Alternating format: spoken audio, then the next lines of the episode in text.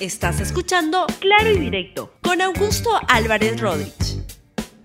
Muy buenos días, bienvenidos a Claro y Directo, programa de LR. Hoy quiero conversar con ustedes sobre varios hechos que están ocurriendo en estos días y donde lo que queda como pregunta es ¿dónde está el Estado peruano?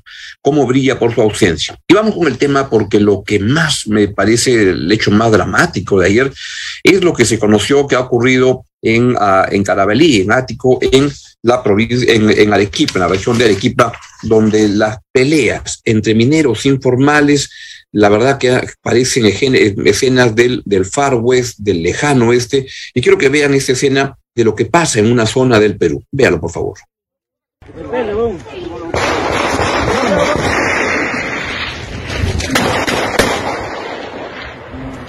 Cárgalo, condición de acá, papá, ya, para andar allá. Largo, largo. ¿Cómo se No, hay otro acá arriba, nomás. Dos son dos. Ah, dos, hay uno acá y uno. Acá hay uno, acá hay uno, acá en la piedra, acá en la piedra hay uno, ajá.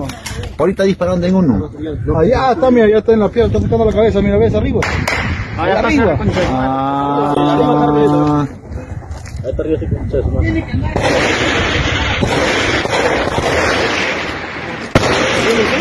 Dale, dale, lo tengo. Dale, dale, dale.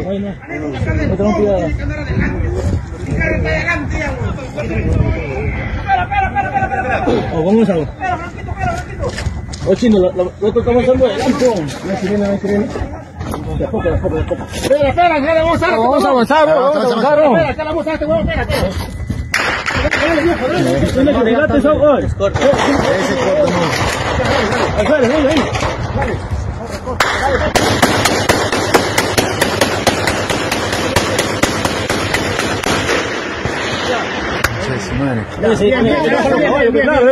bájale el caballo. Ya. Oh, cuidado que choca la tormenta. ¿Lo viste? Oh, arriba. ¿Lo viste o no? ¿Lo viste, habla? ¿Lo viste? Ya, se movió. Ya, vamos, avanzamos, avanzamos. Vamos. Bien, en esos escenarios de, de esta terrible masacre que se han producido, han uh, quedado como muertas 14 personas. Vean las fotografías, por favor, de los, la foto de los fallecidos ahí en, en, la zona como les estoy describiendo. Son imágenes terribles, la verdad.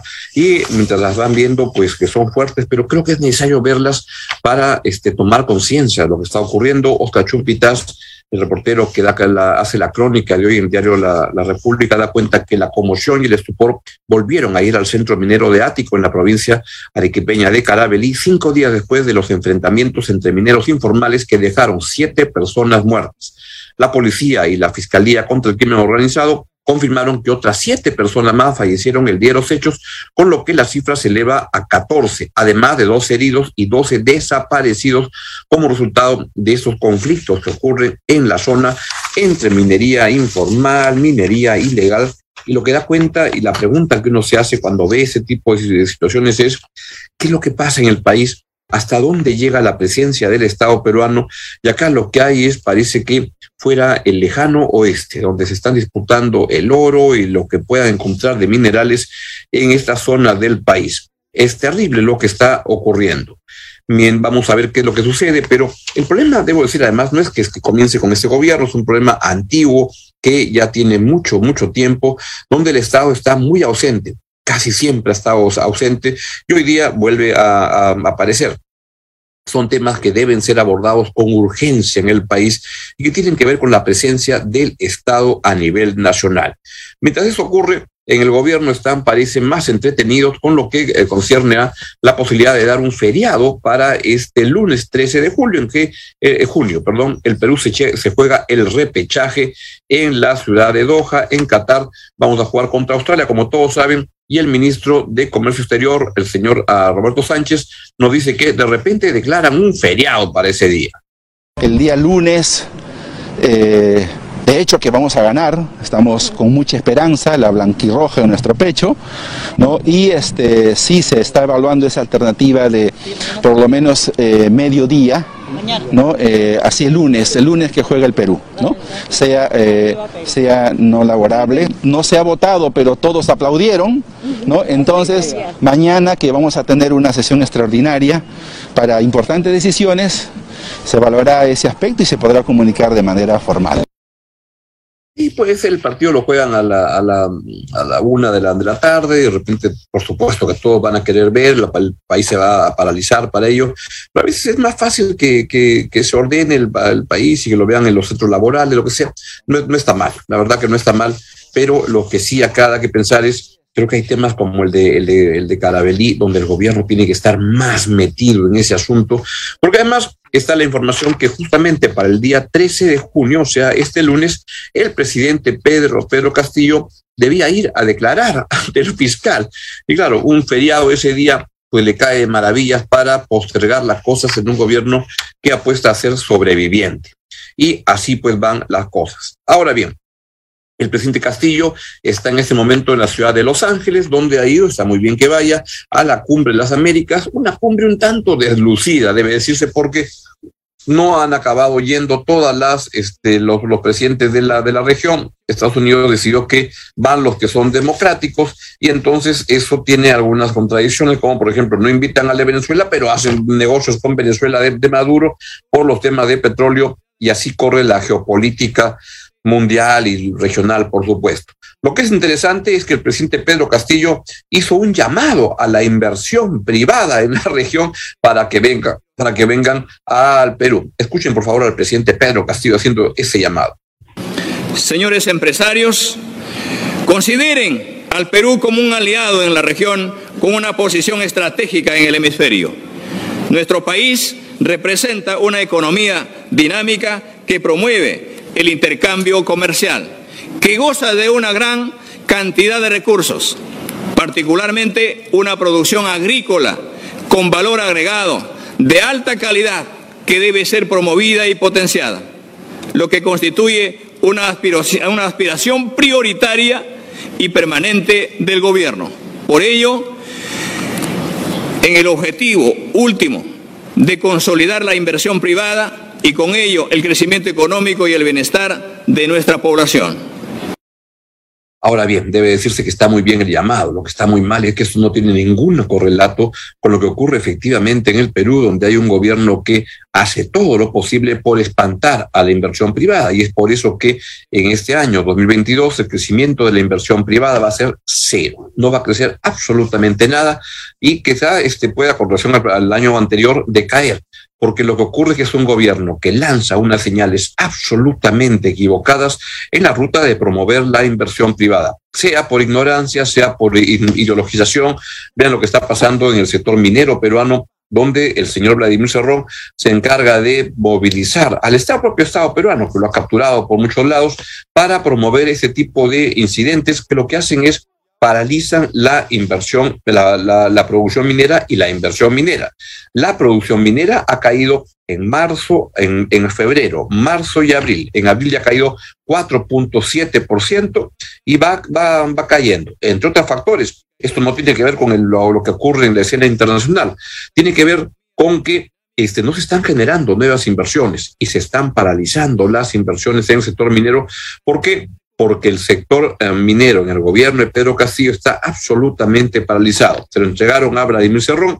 Ahora ha habido un cambio. Ojalá que eso dure. Podrían estar enmendando algunas cosas tan terribles que han sucedido como tener un ministro como el anterior ministro, Carlos Palacios, que se dedicaba a, a promover la conflictividad en las zonas mineras, a no resolver ningún problema. Y esto venía con los anuncios de Vladimir Cerrón diciendo que este, va, se va a promover el conflicto porque hay una protesta comunal que se justifica y el señor uh, Bellido, el ex premier, uh, el primer premier de Pedro Castillo y el lugarteniente del señor Vladimir Cerrón, que anda hablando para crear una empresa nacional del cobre.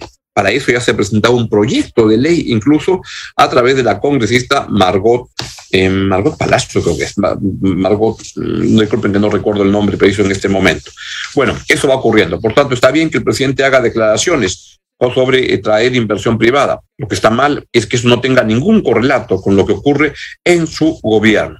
Y también el presidente Pedro Castillo, vean por favor la, foto de un documento que les he pasado ahí este, antes del byte que quiero poner, fue, lo pueden poner en este momento, ahí está, es el documento, este, la misma, de la misma hoja de lo que se presentó a los invitados del día de ayer en la Cumbre de las Américas, y verán que un logro de la diplomacia peruana, debo decir, este, es que lograron que el presidente Castillo fuera el único presidente invitado que este, dio un discurso en esta ceremonia de inauguración. Lo ven ahí, está más abajito, y salen las palabras, las palabras del honorable presidente del Perú. Ahí está. Comentario de su excelencia Pedro Castillo, presidente de la República del Perú. Luego de la canción Welcome to Los Ángeles, Los Ángeles. Y este, eso fue. El presidente aprovechó para dar un discurso que este, acabó diciendo América para los americanos. Quisiera finalizar manifestando mi complacencia y mi agradecimiento por la generosa hospitalidad del gobierno y del pueblo de los Estados Unidos y especialmente a la magnífica ciudad de Los Ángeles que el día de hoy nos acoge, esperando de que el éxito de esta novena cumbre de las Américas sea un logro significativo de nuestro continente y el Perú contribuirá decididamente para alcanzar este objetivo. América para los americanos. Muchas gracias. Bien, eso es lo que pasa ahí y esto lo, lo, puso muy furioso a Vladimir Cerrón, que le puso este tuit al presidente, porque eso tiene que ver esa declaración de América para los americanos con la doctrina Monroe, que, lo que promovía era que pues que no se metan otros, otros continentes de la región en este en otro continente del mundo en la región de América Latina donde es el espacio de Estados Unidos. América para los americanos dice Vladimir Cerrón, típica frase colonialista de la doctrina de Monroe es lo que pone el señor Vladimir Cerrón molesto por lo que anda ocurriendo en los predios de, eh, de Palacio. Y la pregunta es, ¿se han peleado para, para siempre Vladimir Cerrón y Pedro Castillo? Es una relación tóxica entre ambos, en el sentido que ambos no les va bien en la relación, pero tienen un nivel de dependencia en que uno y el otro se necesitan mutuamente y ahí va. Pero ahora la relación de Pedro Castillo y Vladimir Cerrón anda como la relación entre Piqué y Shakira, mal va mal. Vamos a ver si es que es una ruptura terminal o se van a amistar en el camino como ya ha pasado en otras oportunidades. Junto con eso, este, y ya para ir cerrando, tengo dos temas más. Lo que ocurre es que este, el señor, ah, es una vergüenza, la verdad, quiero comentar sobre el ex ministro de Transportes, que era el ministro hasta hace muy poco tiempo y que era una persona muy protegida por Palacio, el señor Juan Silva. Pues el señor Juan Silva, vean que ahora ha pasado a ser un, uh, un buscado, una de las personas más buscadas por la policía peruana. Este, Juan Francisco Silva Villegas, este señor era el ministro de Transportes hasta hace poco y era el que cortaba el jamón en el, en el gobierno, era muy cercano al presidente, el presidente lo protegía de todo. En cada crisis ministerial siempre lo cuidaban y han declarado varios premiers como la señora uh, Mirta, Mirta Vázquez, que lo que ha dicho es que ella quiso cambiar, pero le dijeron no, a Francisco Silva, Juan Francisco Silva, ni se le toca. Y lo mismo ocurrió con otros integrantes de los gabinetes de Pedro Castillo. Bueno, pues el señor Juan Silva. Está hoy día y aparece en unos audios que se han difundido, el texto, donde se da cuenta que era el que recibía la marmaja este, y parecería que él era además alguien que era el cajero que le llevaba plata a Pedro Castillo. Esto de acuerdo a las eh, investigaciones, a, lo que se está encontrando, eh, que están entregando los colaboradores eficaces en la justicia. Pues eso ocurre y es francamente una vergüenza que eso, que eso ocurra y que el Estado esté siendo capturado. Pero debo decir que el caso de Silva es muy importante, porque si es que Silva está corrido y Silva quiere negociar con la justicia, con la, el Ministerio Público, algún tipo de declaración, si es que Silva canta en la comisaría o ante, los, ante el Ministerio Público, la verdad que Pedro Castillo la va a pasar muy, pero muy, muy mal. Pero es una vergüenza que el Estado peruano esté, hayan llegado con este gobierno. En todos los gobiernos han habido ladrones, se debe decir, pero acá han habido demasiados y hay demasiados. Y este señor se daba el lujo que cuando lo tuvieron que despedir porque el Congreso lo iba a, censurar, o de repente no, porque el Congreso igualito tenía un montón de amigos que lo cuidaban enormemente, llegó cuando estaban por decir el voto de censura al ministro eh, de Transporte y Comunicaciones, el señor Juan Silva, pues demoró enormemente el que se pueda llegar a, la una, a una censura, pero cuando ya lo, iban, iban a votar, llegó la orden de la, información de Palacio de que dejaba el Ministerio de Transportes y Comunicaciones y salía por la puerta grande. Vean cómo lo despedían al ministro Juan Silva, por el cual ahora se ofrece 50 mil soles de recompensa por quien dé información que lleve a su captura. Vea cómo lo despedían con mariachis. ¿Qué? ¿Así despiden? Sea malo, pues.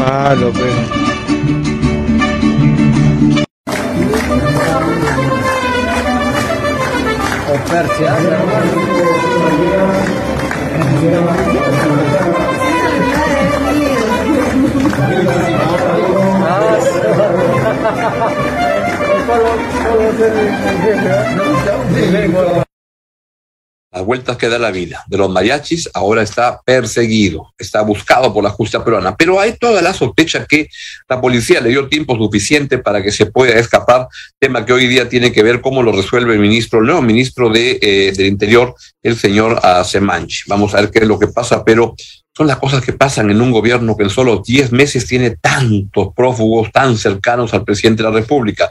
Los sobrinos, el secretario del despacho, el ministro de Transportes, que era el mejor amigo del presidente, el lobista que, que los iban a visitar a la calle Zarratea. Así están las cosas. Qué vergüenza. Bueno, ayer entrevisté en otro tema al, al monseñor Miguel Cabrejos, el que es el presidente de la Conferencia Episcopal Peruana, aquí en el gobierno, a la a la cual el gobierno peruano le ha pedido que colabore en uh, como que colabore en el en el conflicto en las Bambas. El monseñor lo que ha dicho y quiero que lo vean porque hay una noticia que quiero darles sobre el tema, lo que dijo es que no estaba claro qué le estaba diciendo, qué le estaba pidiendo el gobierno. Escuchen ustedes mismos al monseñor Cabrejos.